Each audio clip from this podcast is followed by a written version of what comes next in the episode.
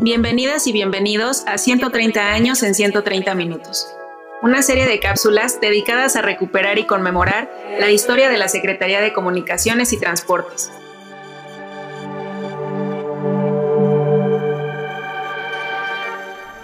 Hoy hablaremos sobre la red multimodal en nuestro país.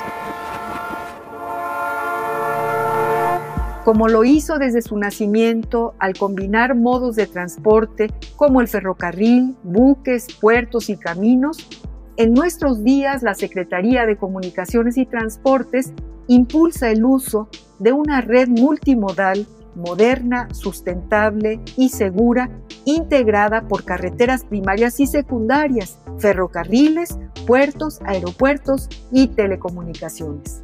Por ello, la Secretaría trabaja incansablemente en la conservación y mantenimiento de la infraestructura existente para facilitar el desplazamiento de pasajeros y de mercancías. La iniciativa privada se ha sumado a esta labor mediante un esquema de concesiones que les permite contribuir al desarrollo social y económico de México. El proyecto del corredor multimodal interoceánico, integrado por el ferrocarril de Tehuantepec, los puertos de Coatzacoalcos en Veracruz y Salina Cruz en Oaxaca, así como diversas carreteras, ayudarán a que el cruce del istmo sea rápido, eficiente y competitivo.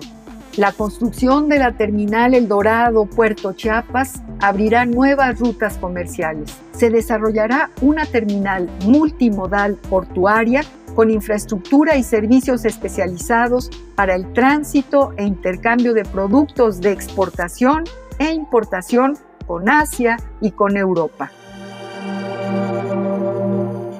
Entérate de esto y más en El Mirador y consulta el tiempo y su memoria para tomar el pulso de 130 años de historia de la Secretaría de Comunicaciones y Transportes en el micrositio elmirador.sct.gov.mx. Gracias por escucharnos y hasta un nuevo episodio.